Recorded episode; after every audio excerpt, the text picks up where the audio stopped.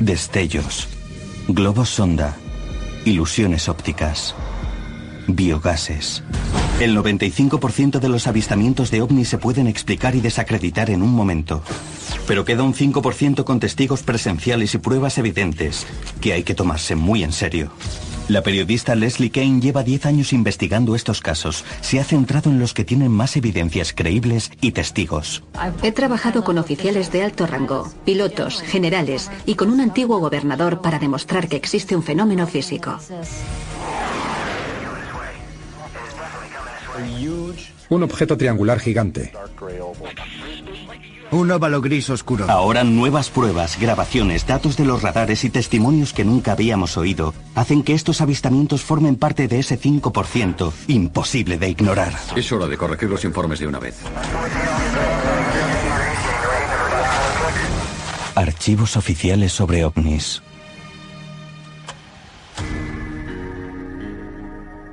La gran mayoría de los informes de avistamientos los realizan civiles y suelen ser casos aislados con uno o dos testigos, así que se pueden descartar con facilidad.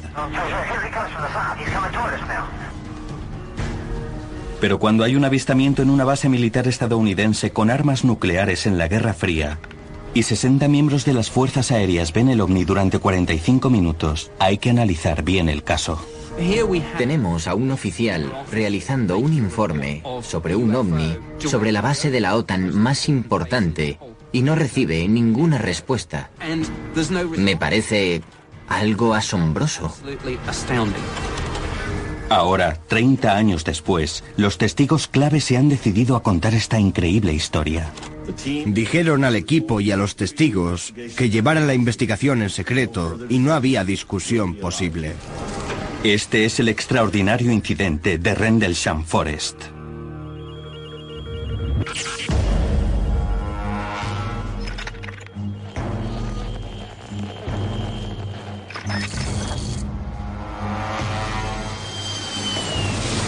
Soy el coronel Charles Hutt. En 1980 era el segundo comandante de la base de RAF Ben Waters, Goodbridge, en Inglaterra. En aquella época era la mayor base táctica del mundo y como era una instalación clave para la OTAN, tenía que estar preparada para cualquier cosa. Bien temprano, en la mañana del 26 de diciembre, fui a por el registro, el informe cronológico de lo que había pasado en las 24 horas anteriores. Cuando entré en la oficina, el sargento de servicios se rió y dijo, Coronel, no se lo va a creer. Anoche tres de nuestros hombres estuvieron persiguiendo ovnis en el bosque. Decían que habían visto un objeto volador. Les investigaron y dijeron que habían vivido una experiencia rara. Yo le dije que pusiera que habían visto luces y que por el momento lo dejaríamos así. Hal quería deshacerse rápido de aquella historia, a pesar de los rumores de que se había visto una extraña nave en el bosque la noche de Navidad. Pero en unos días se vio obligado a actuar. Dos noches después, en la cena de Navidad, cuando estábamos terminando el segundo plato y nos preparábamos para el postre, el teniente de servicio, el comandante de la base y yo dijimos, tenemos que hablar, el ovni ha vuelto. Yo quería acabar con el tema, así que cogí mi grabadora de bolsillo, que siempre llevaba encima, y una PN-27, un contador Geiger, y nos fuimos al bosque. Por la noche, el 27 de diciembre de 1980, el coronel Halt y cuatro oficiales, entre los que destacan un comandante y un experto en desastres naturales, fueron al lugar donde había aterrizado una nave dos noches antes. Me encontré a la mitad de nuestro ejército allí. Había cinco, seis o siete vehículos, jeeps, camionetas, y estaban iluminando el bosque. Yo pensé que aquello era un desastre potencial para nosotros. Así que les dije que se llevaran a todos los que pudieran a la base y con la grabadora elegí a un pequeño equipo y nos dirigimos al lugar del aterrizaje.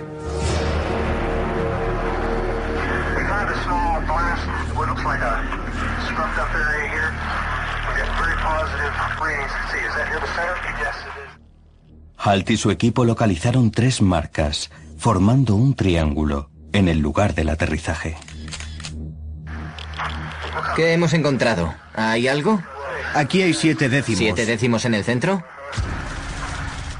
Los niveles de radiación son diez veces más altos de lo normal, y esto indica que el avistamiento era más importante de lo que Halt había creído al principio. Había marcas en los árboles.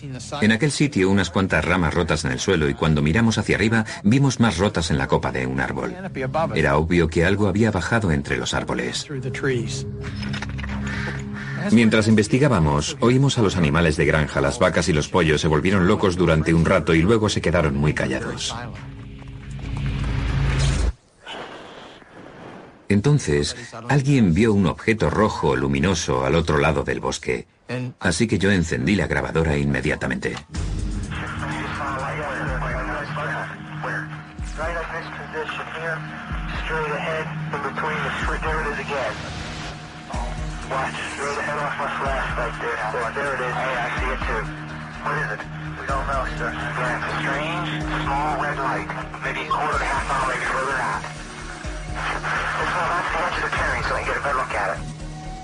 Cuando Halt y su equipo se acercan, los detalles del objeto son cada vez más claros.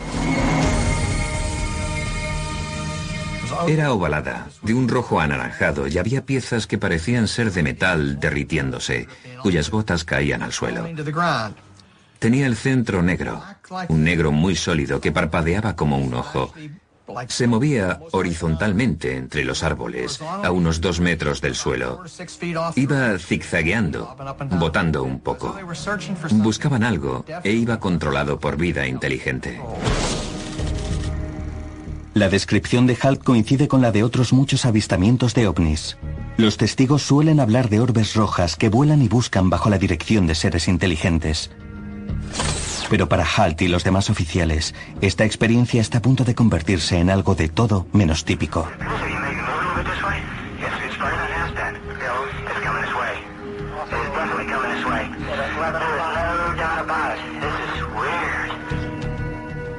Lo vimos durante dos o tres minutos y de repente explotó en silencio. Aparecieron cinco objetos blancos y todo desapareció. Todo aquello nos dejó impactados. Yo pensaba, no podré explicar esto a nadie nunca, no me creerán, es demasiado raro. Luego alguien dijo, mirad, ¿qué es eso?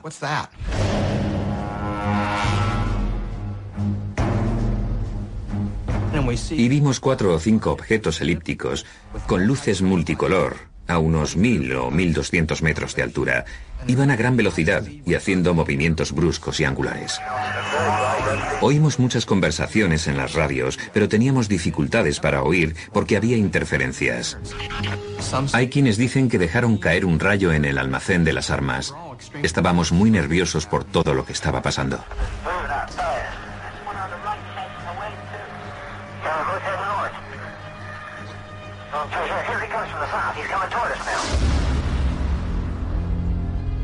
De repente uno se quedó con nosotros, se detuvo y dejó caer un rayo de luz a nuestros pies.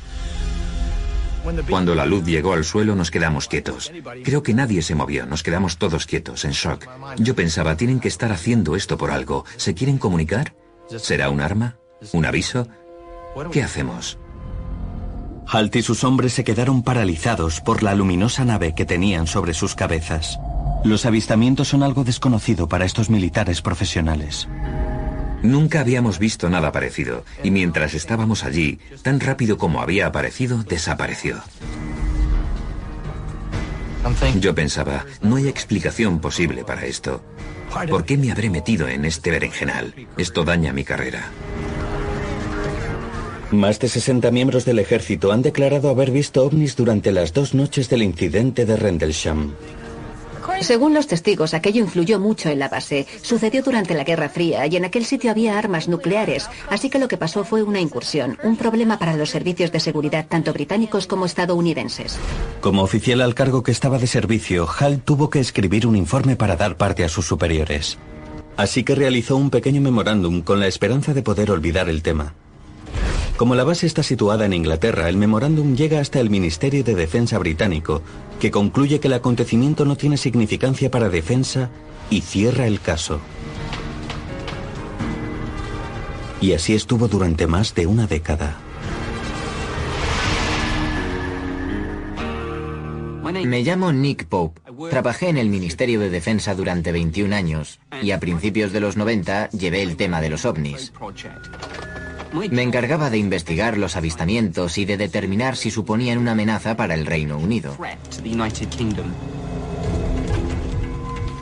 En 1994, Nick Pope reabre el caso sin resolver del incidente de Rendlesham Forest. Una de las cosas que me llamó la atención fue la falta de respuesta formal en cuanto al informe del coronel Halt. Uno de los oficiales más experimentados había realizado un informe sobre un ovni que había aterrizado cerca de una de las dos bases más importantes de toda la red de la OTAN y no había obtenido respuesta. Aquello me pareció muy sorprendente. Pope comenzó un exhaustivo estudio de tres años y destapó varios errores de la investigación, entre ellos la confusión sobre la jurisdicción. El incidente de Rendlesham Forest sucedió en las bases de Bentwaters y Goodbridge. Por supuesto eran bases estadounidenses, pero en suelo británico. Así que hubo mucha confusión sobre quién estaba al cargo. Otro problema era que la zona donde aterrizaron no se acordonó al momento. La gente iba y venía y no hacía más que contaminar el lugar. Tenían que haberla peinado con un detector de metales y haber cogido muestras del suelo, pero no fue así. Varios años después del informe, Pope destapa algunos errores graves que se cometieron en la primera investigación. Quería saber si el ovni dejó rastro en los radares. Uno de los testigos dijo que, por un momento, Hubo un objeto no identificado alrededor de la base, en dos o tres barridos del radar, pero luego desapareció. Pero cuando los estadounidenses realizaron el informe para el Reino Unido, las fechas estaban mal, así que el Ministerio de Defensa investigó la noche equivocada, y cuando se dieron cuenta del error ya habían destruido la cinta del radar. La investigación original tenía muchas imperfecciones. Pero Pope fue más allá y no solo indicó los errores de la investigación original. Pronto encontró a un testigo que había estado tan cerca de las naves que las podía haber tocado y consiguió dibujos de un ovni diferente a todos los que había visto hasta entonces. Está claro que había pruebas contundentes de que era un caso de avistamiento de un objeto u objetos no identificados en el Reino Unido.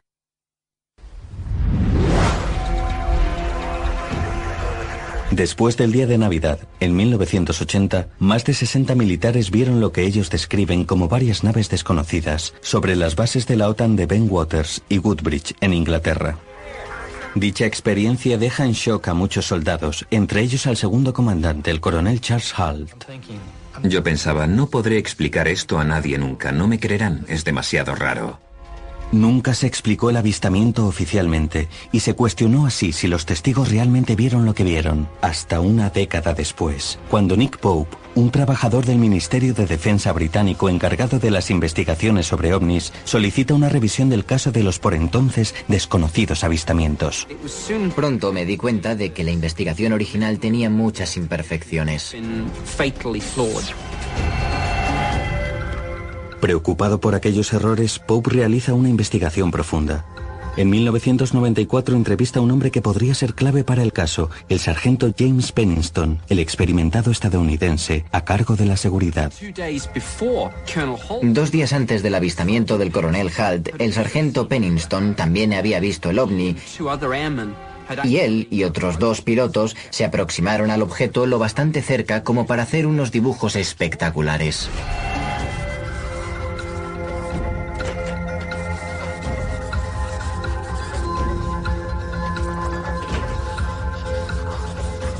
Pennington consiguió acercarse mucho.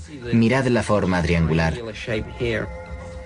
Es interesante comentar que las marcas que había en el lugar del aterrizaje formaban un triángulo.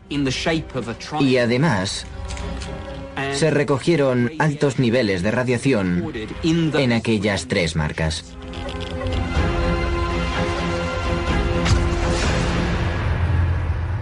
Según nos acercamos a la nave, la radio funcionaba peor y el aire tenía gran carga eléctrica. Lo notábamos en la ropa, en la piel y el pelo. El entrenamiento que había recibido no me había preparado para aquello. El sargento Pennington observó la nave durante casi 45 minutos. Uno de los datos más intrigantes fueron los extraños símbolos que vio en el lateral y que le recordaban a los jeroglíficos egipcios. Esto fue lo que dibujó en el cuaderno del policía.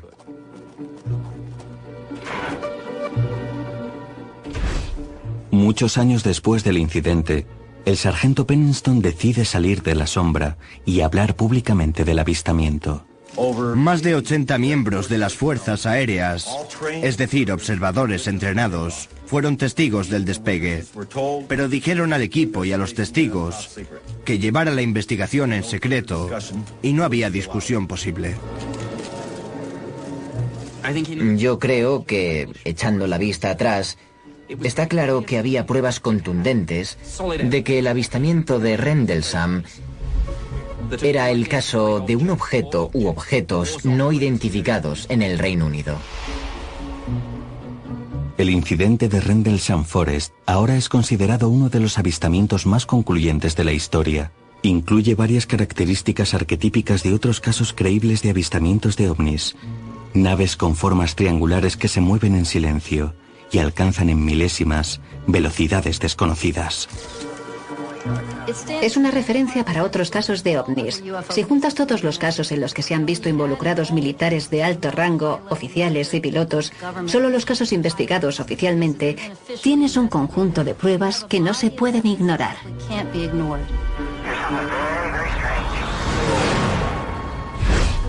Pero ¿qué pasa cuando toda una ciudad es testigo de un ovni tan grande como dos o tres campos de fútbol americano? Tenía forma de boomerang.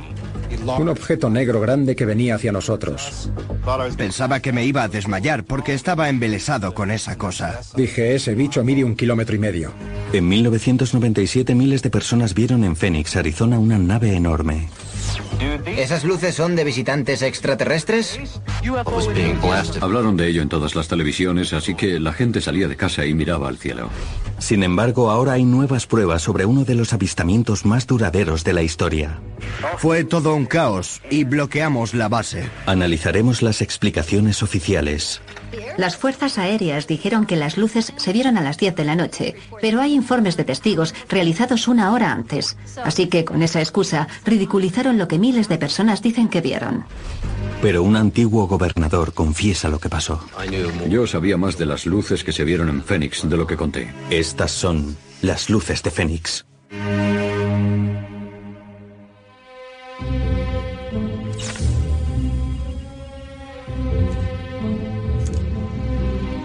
Soy Five Symington, el antiguo gobernador de Arizona, y en la primavera de 1997 tuvo lugar un acontecimiento extraño mientras yo era el gobernador del estado.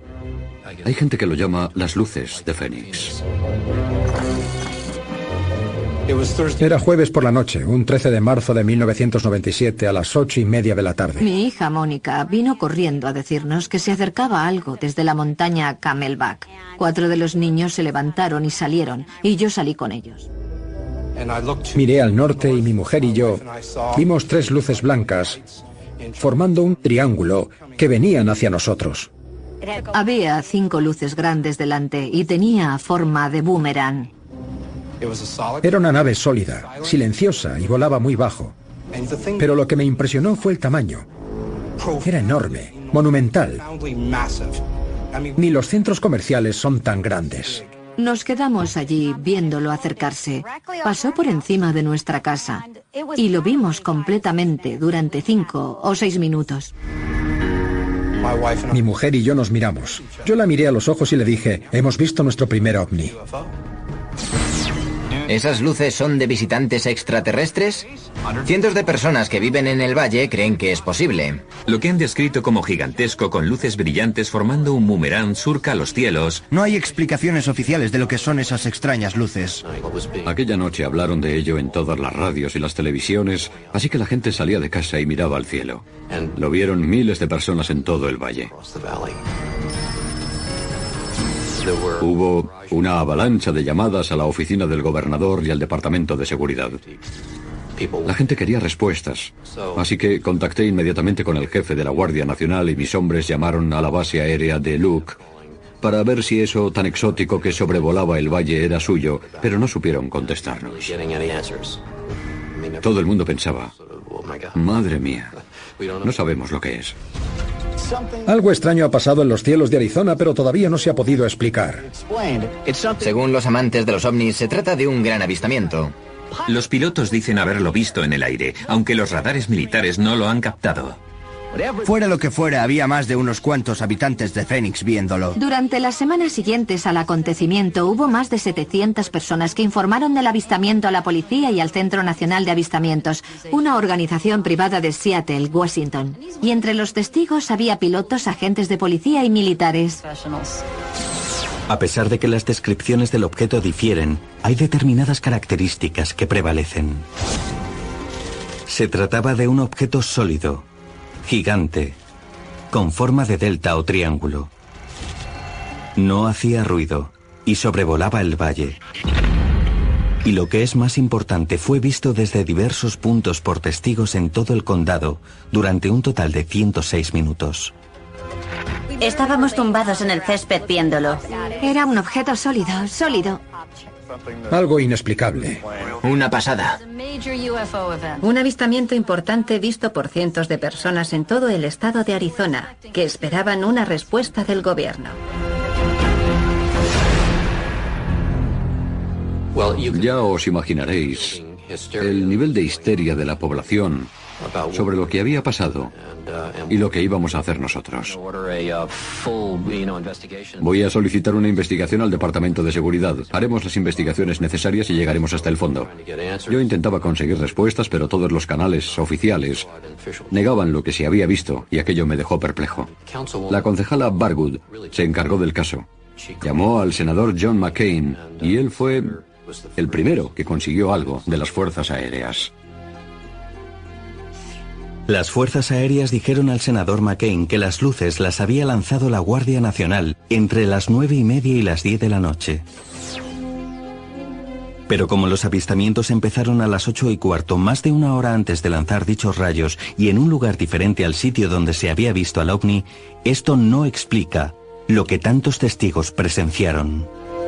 Se lanzaron alrededor de las 10 de la noche. Estaban en el sudoeste de Phoenix, no estaban sobre la ciudad ni siquiera en el condado. Lo que mi mujer y yo vimos pasó a las ocho y media. A mí me parece que ese objeto llegó a las 8.30. Pero las autoridades decidieron encubrirlo, así que lanzaron sus rayos a las 10. Es para confundirnos intencionadamente. Lo confuso es que las luces que aparecieron en la tele aquella noche eran los rayos. Esas luces son de... Porque los vídeos de las noticias se grabaron sobre las 10, cuando lanzaron los rayos. Unos extraños haces de luz. Pero eso no explica lo que vieron los testigos. Aquellos rayos se lanzaron dos horas después de los primeros avistamientos. Se trata de dos cosas diferentes. Hay algo que arroja más dudas sobre la explicación de las fuerzas aéreas. Esta grabación inédita realizada por un piloto en la base de Luke al Centro Nacional de Avistamientos en la mañana del 14 de marzo. From um, Prescott Valley Airport, a small airport um, north of us, reporting an object that had a near miss with a small Cessna. The call came up approximately 8:32 that they encountered something over Phoenix, Arizona, over the area of 7th Avenue and Indian School Road. They don't know what it was. Según este aviador, la base Luke envió dos F-15 a investigar el incidente poco después de las ocho y media. Cuando volvieron habló con uno de los pilotos e indica que estaba visiblemente conmocionado.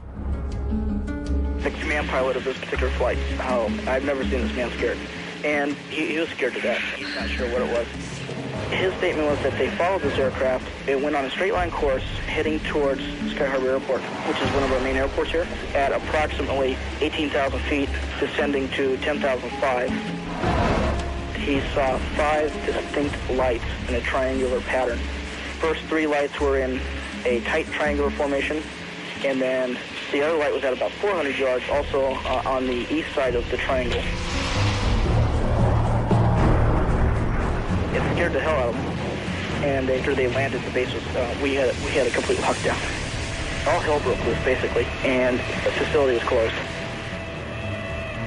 A pesar de este impactante testimonio, las fuerzas aéreas niegan que se produjera un encuentro.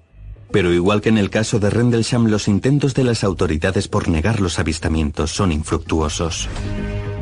La historia no dejaba de interesar y el gobernador sabía que tendría que hablar. El gobernador Fay Symington está decidido a descubrir qué eran esas luces. Las luces de Phoenix adquirieron importancia nacional ya que el gobernador Symington revela algo muy sorprendente. Yo sabía más de las luces que se vieron en Phoenix de lo que conté. Ahora escolten al acusado hasta la sala para que escuchemos su versión. Es hora de corregir los informes de una vez. Cuando trabajas para el Estado, tienes que tener cuidado con temas tan controvertidos e incendiarios como los avistamientos de ovnis. De hecho, si eres una autoridad y empiezas a hablar de ovnis, te atacan sin piedad. Es increíble. Esta noche empezamos con esos extraños puntos luminosos. En 1997, cientos de testigos vieron los ovnis de Phoenix. Según los informes, describían una figura en forma de delta del tamaño de varios estadios de fútbol americano. Igual que en el caso de Rendlesham, gente de todo el condado lo vio desde diversos puntos durante 106 minutos.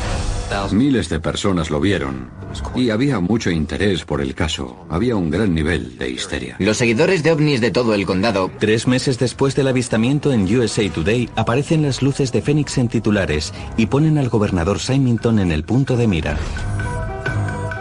En junio hicieron una gran publicidad del caso y de repente nos vimos asediados. Así que organicé una conferencia de prensa para que la gente se calmara un poco.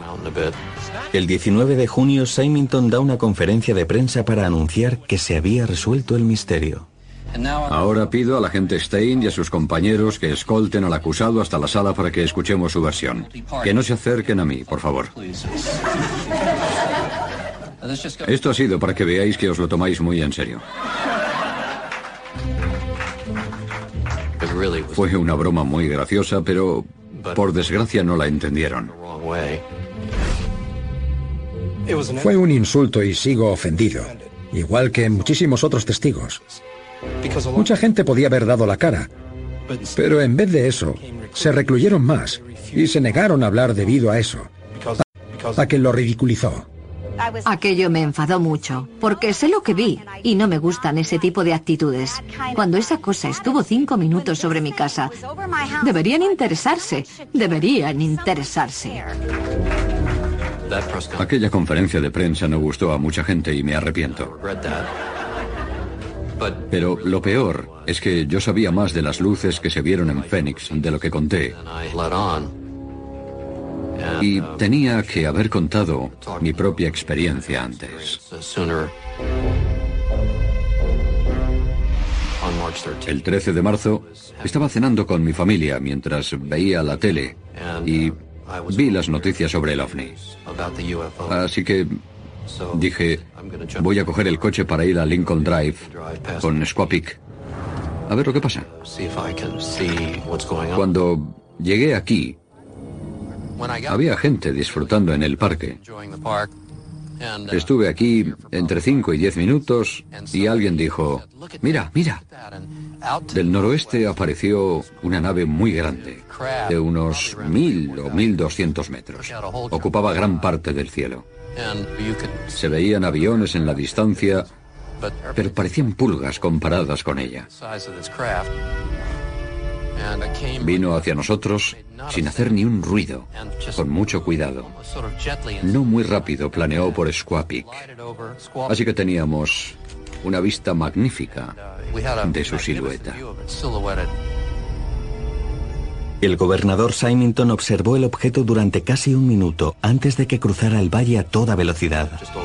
De repente desapareció. Yo he trabajado en las fuerzas aéreas y he volado desde joven, pero nunca había visto algo así. Tenía características aeronáuticas increíbles. Aquello era mucho más de lo que podemos conseguir nosotros seguro. Pero pensé que debía callármelo, porque era el gobernador, y si hablaba iba a aumentar el nivel de histeria, y no hay que olvidar que tenía un estado que gobernar. Symington se mantuvo en silencio durante su segundo mandato, pero ahora 15 años después, el exgobernador ha dado una lección a los demás cargos públicos. Yo creo que, en lo que respecta al gobierno, siempre tienen que darle explicación a todo. Y es difícil para las instituciones decir que no saben algo, que hay cosas que no pueden explicar y admitir su gran vulnerabilidad. Pero he aprendido una dura lección sobre el tema basándome en una experiencia personal. Los cargos públicos tienen que ser más abiertos y más valientes en cuanto a temas como este. Hay que afrontarlos legítima y objetivamente, y si no sabemos lo que es, deberíamos decirlo. Es hora de saldar deudas y hacer lo correcto. Los detalles de lo que se vio aquel marzo de 1997 siguen a debate, y el caso de las luces de Fénix sigue sin resolverse.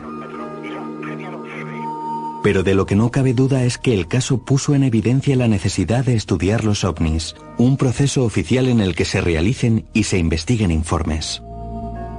Actualmente, para la gente en Estados Unidos, no hay ningún organismo oficial al que acudir si creen que se necesita un informe de un determinado acontecimiento. Lo interesante es que en términos de aviación, las fuerzas aéreas indican a sus empleados en su contrato que si ven un ovni no pueden comunicárselo a las fuerzas aéreas. Así que lo que están diciendo es que el gobierno estadounidense no quiere oír nada de avistamientos. Los pilotos y las personas relacionadas con la aviación, en particular, son testigos perfectos. Pero normalmente, cuando ven ovnis, no informan a nadie, porque creen que su carrera profesional se verá coartada. Es un verdadero problema, porque así es más difícil dejar constancia del caso y limita los datos disponibles sobre estos fenómenos. Sin un organismo oficial que recoja los avistamientos y con los ridículos informes realizados hasta la fecha, es imposible verificar la frecuencia y la magnitud de la actividad de los ovnis.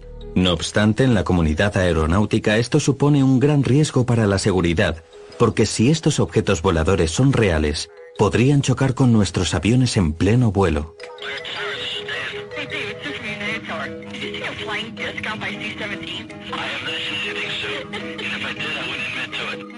Casi una década después volvió a salir este tema a la luz con la presunta aparición de un ovni en uno de los aeropuertos más concurridos de Estados Unidos. Diversos pilotos y trabajadores de United Airlines juran haber visto un ovni. No era un avión como los nuestros. En Internet han proliferado los avistamientos frívolos y sensacionalistas. Y ahora es más difícil que nunca discernir entre lo creíble y lo cuestionable.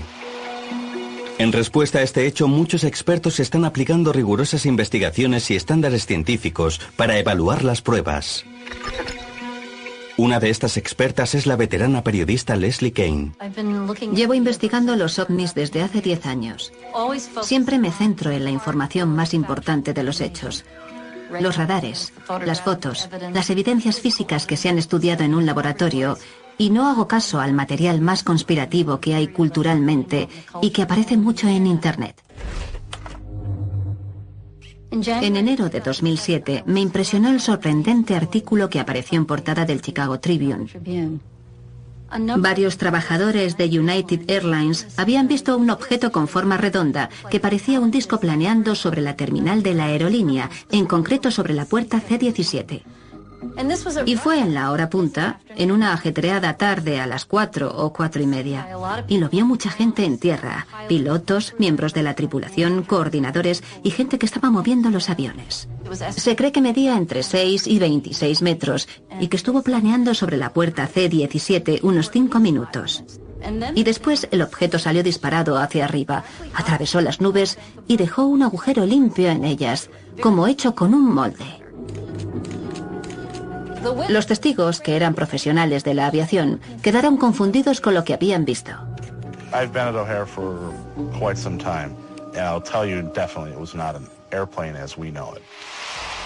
El caso de O'Hare es un caso más de la pila de informes sobre ovnis, y en él vemos de nuevo las características que ya hemos encontrado en otros avistamientos. Un objeto con forma de disco que planea en silencio y alcanza velocidades desconocidas en milésimas. Pero estamos a punto de revelar la prueba más contundente de todas.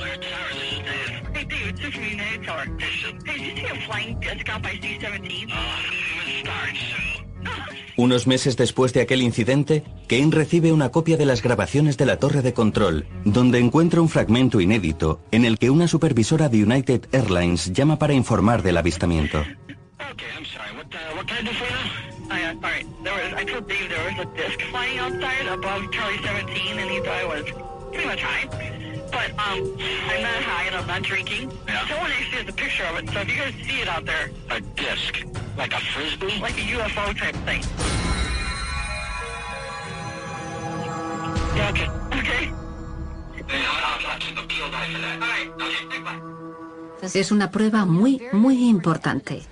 Demuestra que hubo algo y que se informó a la torre de control. Pero se lo tomaron a broma. Y yo creo que, en parte, eso se debe a la política de quitar importancia a los avistamientos de las fuerzas aéreas. Se trata de un espacio aéreo protegido, de un aeropuerto concurrido en plena hora punta y nadie sabía lo que ese objeto iba a hacer. Era un grave peligro. Las fuerzas aéreas al principio no dijeron nada, pero cuando las cintas salieron a la luz tuvieron que hablar. Bajo la presión de la opinión pública, las fuerzas aéreas anuncian una somera descripción dos meses después del avistamiento. Lo primero que dijeron fue que se trataba de un tipo de reflejo luminoso proveniente de la parte inferior de un banco de nubes. Dijeron que las luces del aeropuerto hacen cosas raras en las nubes. El problema es que las luces del aeropuerto no estaban ni encendidas. La segunda explicación que dieron fue que era un fenómeno meteorológico, lo que se conoce como un agujero en las nubes. Dichos agujeros son fenómenos naturales causados por cristales de hielo cayendo de una nube superior a un banco de nubes inferior, donde se forma un orificio. El problema es que para que esto suceda se necesitan temperaturas bajo cero para que ocurra. Sabemos a ciencia cierta que aquel día en Oger hacía calor. La temperatura no bajaba de cero al nivel del banco de nubes, así que es físicamente imposible que ese fuera el porqué del agujero en la nube.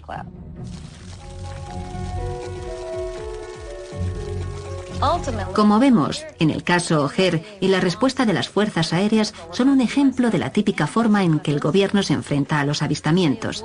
Primero evitan hablar del tema.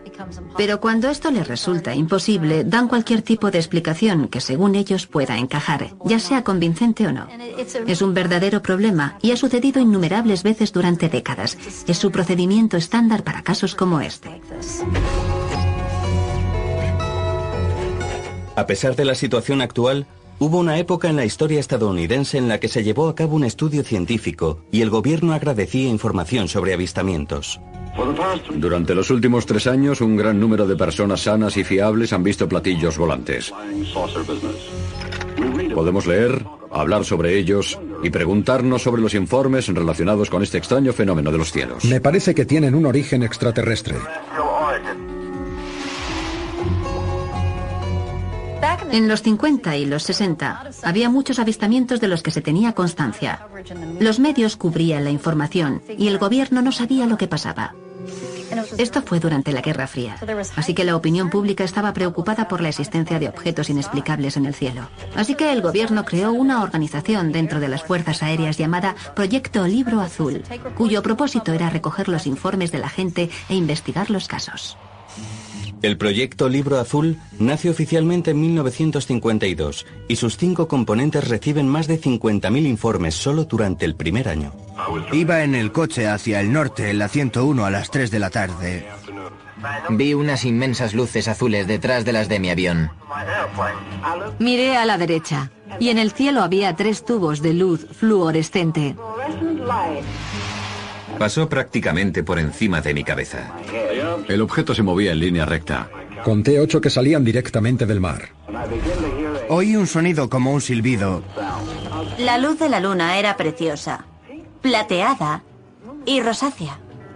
Entre 1952 y 1969, el libro azul recibe más de 12.000 informes de avistamientos y casi 800 de ellos siguen sin resolver.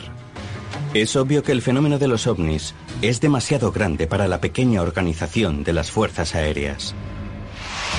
El libro azul estaba mal planteado desde el principio. Tenía poca gente, era incompetente y se convirtió en un ejercicio para limpiar la imagen de las fuerzas aéreas. Así que en 1966 se decidió que formaría parte de un estudio sufragado por el gobierno y comisionado por la Universidad de Colorado. El estudio universitario fue dirigido por el doctor Edward Condon, un físico y antiguo director de la Oficina Nacional de Estándares. Condon tenía prejuicios con los ovnis desde el principio. De hecho, en un artículo de 1967 dijo, yo creo que aquí no hay nada que rascar. Pero se supone que tengo que llegar a esa conclusión dentro de un año. El informe Condom se terminó en 1968 e incluye un valioso análisis sobre los casos de ovnis sin resolver en sus 1500 páginas. Pero todo eso acaba siendo ignorado porque lo que llama la atención es el resumen de dos páginas escrito por el propio Condom. En él declara que ahondar más en el estudio científico de los ovnis no tiene justificación alguna. En 1969 las Fuerzas Aéreas anuncian que el fin del proyecto Libro Azul se haría efectivo durante el mes siguiente. Desde entonces oficiales y científicos han mencionado el informe en incontables ocasiones para justificar su rechazo al estudio de los ovnis. Es una tragedia. Aquella fue la única investigación oficial del gobierno.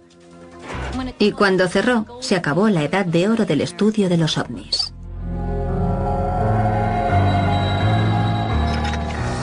Desde 1970 muchos casos han puesto en la cuerda floja las afirmaciones en las que se respaldaba el cierre del libro azul. Pero el avistamiento del 86 en Áncoras ofreció pruebas importantes que denotan la seriedad del tema. Sí, hay uno o dos. También hay otro aparato. Hemos confirmado que hay una nave de gran tamaño encima de nosotros. ¿Dónde está? ¿Le sigue? Parece que sí. En este caso, un capitán con 30 años de experiencia se juega su reputación, ya que informa de que una nave inmensa le sigue durante al menos una hora.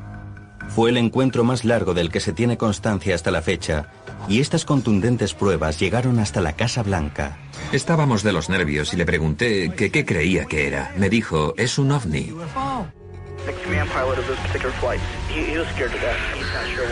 Pues tenía forma de boomerang. Un objeto triangular gigante. Del tamaño de tres o cuatro portaaviones. Vino hacia nosotros sin hacer ruido. Es obvio que estaba controlado por vida inteligente. Viene hacia aquí. Está claro. Tres tubos de luz fluorescente. Como un frisbee. Un óvalo gris oscuro. Como un ovni. Parecía que alguien había hecho un agujero en las nubes. De repente desapareció. No cabe duda. Qué raro es esto.